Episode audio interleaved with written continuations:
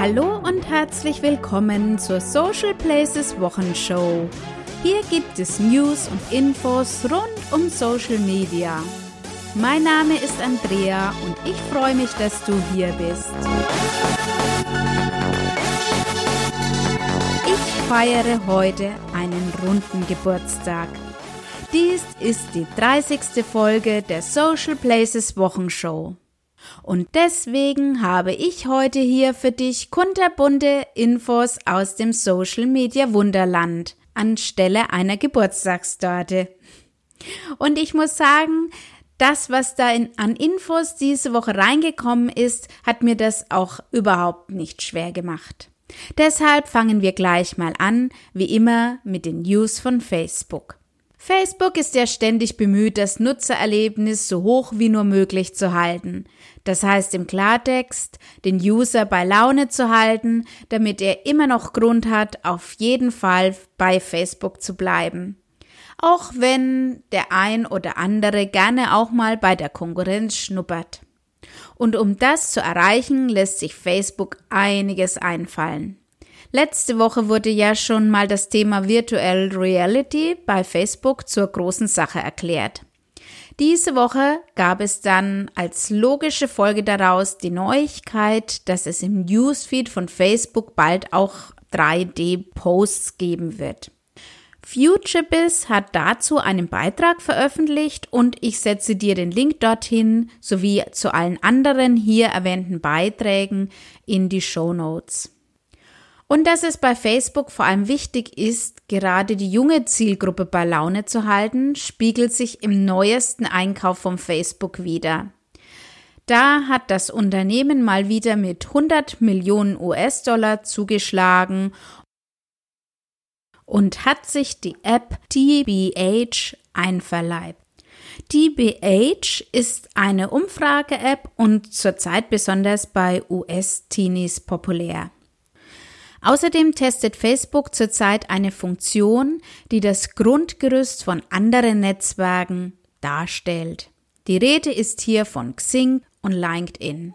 Facebook hat ja meiner Meinung nach zu Unrecht den Ruf, ein P2C, also auf den Endverbraucher ausgerichtetes Netzwerk zu sein. Und auch hier geht Facebook in die Offensive und testet zurzeit die Funktion Lebensläufe. Hier kann der Nutzer Angaben zu seinem beruflichen Werdegang machen. Schauen wir mal ein paar Wochen zurück, ist dies überhaupt keine schlechte Idee. Seit es nämlich die Problematik der Anzeigenschaltung für menschenverachtende Berufstitel gegeben hat, ist die Auswahl von Berufstiteln bei Werbeanzeigen immer noch stark eingeschränkt. Ich habe schon mehrmals Selbstanzeigen für Unternehmen erstellt, die Mitarbeiter suchen und dafür sind Facebook-Ads wirklich sehr geeignet. Lädt der User jetzt also bei Facebook seinen Lebenslauf hoch, ergeben sich hier ja völlig neue Möglichkeiten. Wie die Lebenslauffunktion aussieht, kannst du in einem Beitrag von 3DN sehen. Die Zielgruppenauswahl bei Facebook Ads ist wirklich unwahrscheinlich groß und wenn man das effektiv für sich und sein Unternehmen nutzen möchte, ist es vielleicht wirklich ratsam, jemanden damit zu beauftragen, der sich regelmäßig damit beschäftigt. Ich bin ja eigentlich immer für die Selbermachkultur und das ist ja auch bei Facebook Werbung relativ einfach möglich, indem mir Facebook bei jedem Beitrag anbietet, diesen zu bewerben. Aber ich habe es diese Woche erst mal wieder bei unterschiedlichen Kunden erlebt. So einfach ist es dann doch nicht. Erst einmal kann es sein, dass eine Werbeanzeige nicht genehmigt wird dann steht der Kunde auch erst einmal unwissend da. Und zweitens ist die Anzeigenschaltung über den Bewerben-Button längst nicht so effektiv und zielgerichtet wie in dem Werbeanzeigenmanager. Deshalb ist es manchmal wirklich ganz ratsam, sich hier auch Hilfe zu holen. Bisher war ja die Zielgruppenauswahl im Werbeanzeigenmanager hauptsächlich auf die Kunden ausgerichtet, die online unterwegs waren. Zukünftig wird sich das allerdings ändern und Facebook versucht auch immer mehr Informationen über das Offline-Verhalten des Users zu bekommen. Und es wird so eine neue Zielgruppe Offline-Ladenbesucher geben. Was sich hier erst einmal sehr, ja, vielleicht übergriffig anhört, ist datenschutzrechtlich wohl unbedenklich. Wie das genau funktioniert, hat All Facebook für dich zusammengefasst. Ja, und um den User noch zielgerichteter zu erreichen, testet Facebook angeblich ein Feature mit dem Werbetreibenden, die Beiträge und Kommentare von Usern durchsuchen können.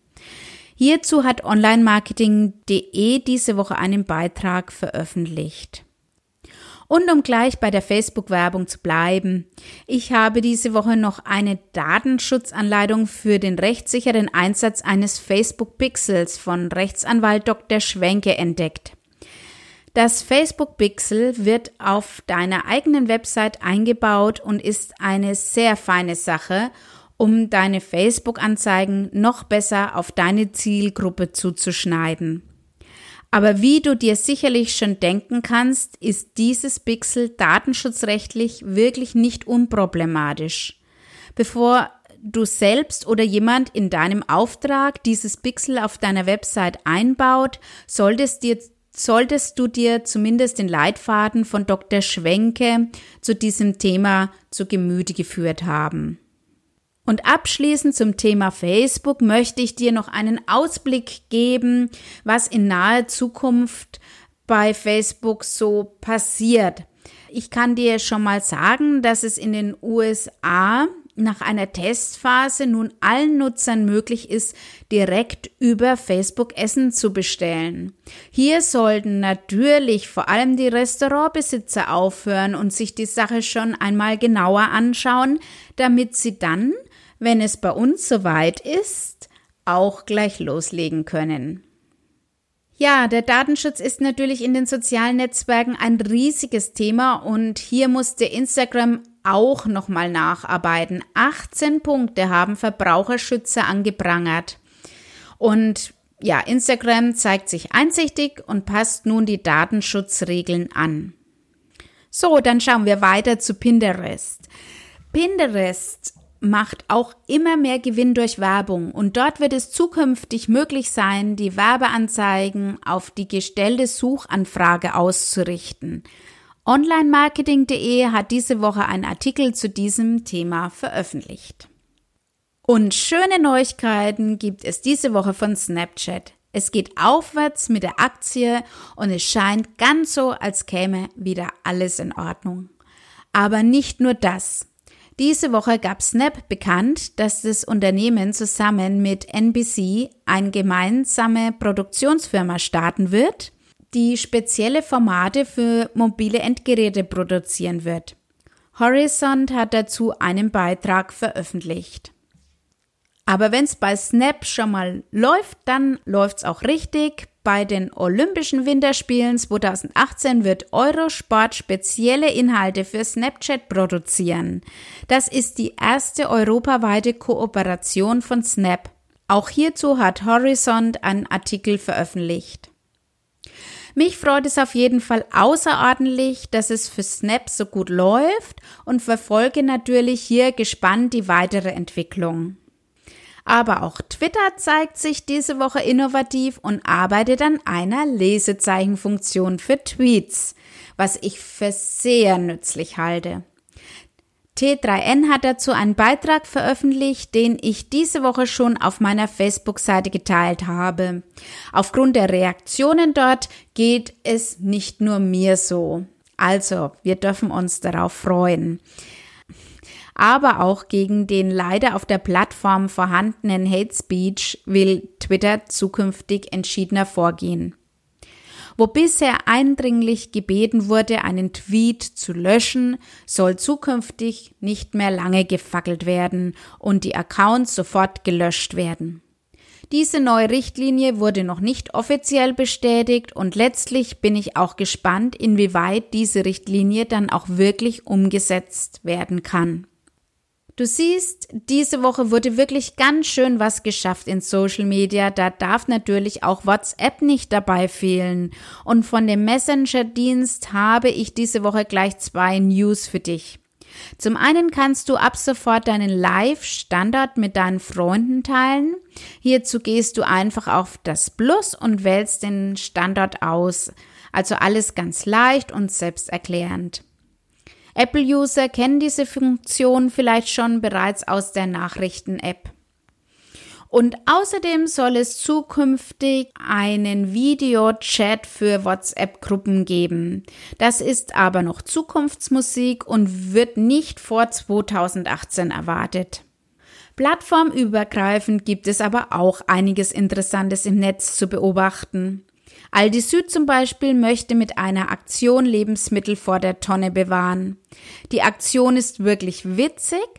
Der User kann dabei mindestens drei und maximal sechs Zutaten, die er zu Hause übrig hat, auf die Facebook-Seite von Aldi Süd posten.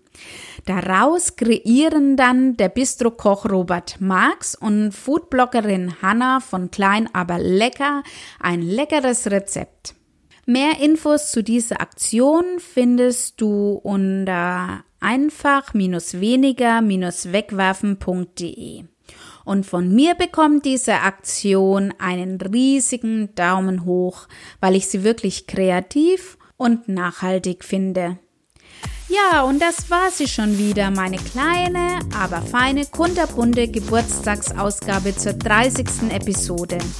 Ich finde wirklich, dass die Themen dem Anlass angemessen waren und bin gespannt, was sich nächste Woche wieder im Social Media Wunderland bewegt. Wenn dir diese Episode gefallen hat, freue ich mich über deine Bewertung bei iTunes oder ein Like bei Facebook. Du kannst auch auf meiner Website socialplaces.de vorbeischauen und dort meinen Newsletter abonnieren. Ich wünsche dir eine schöne Woche mit vielen schönen, kreativen und vielleicht auch nachhaltigen Ideen für Social Media. Wir hören uns wieder am kommenden Freitag zu einer neuen Ausgabe der Social Places Wochenshow.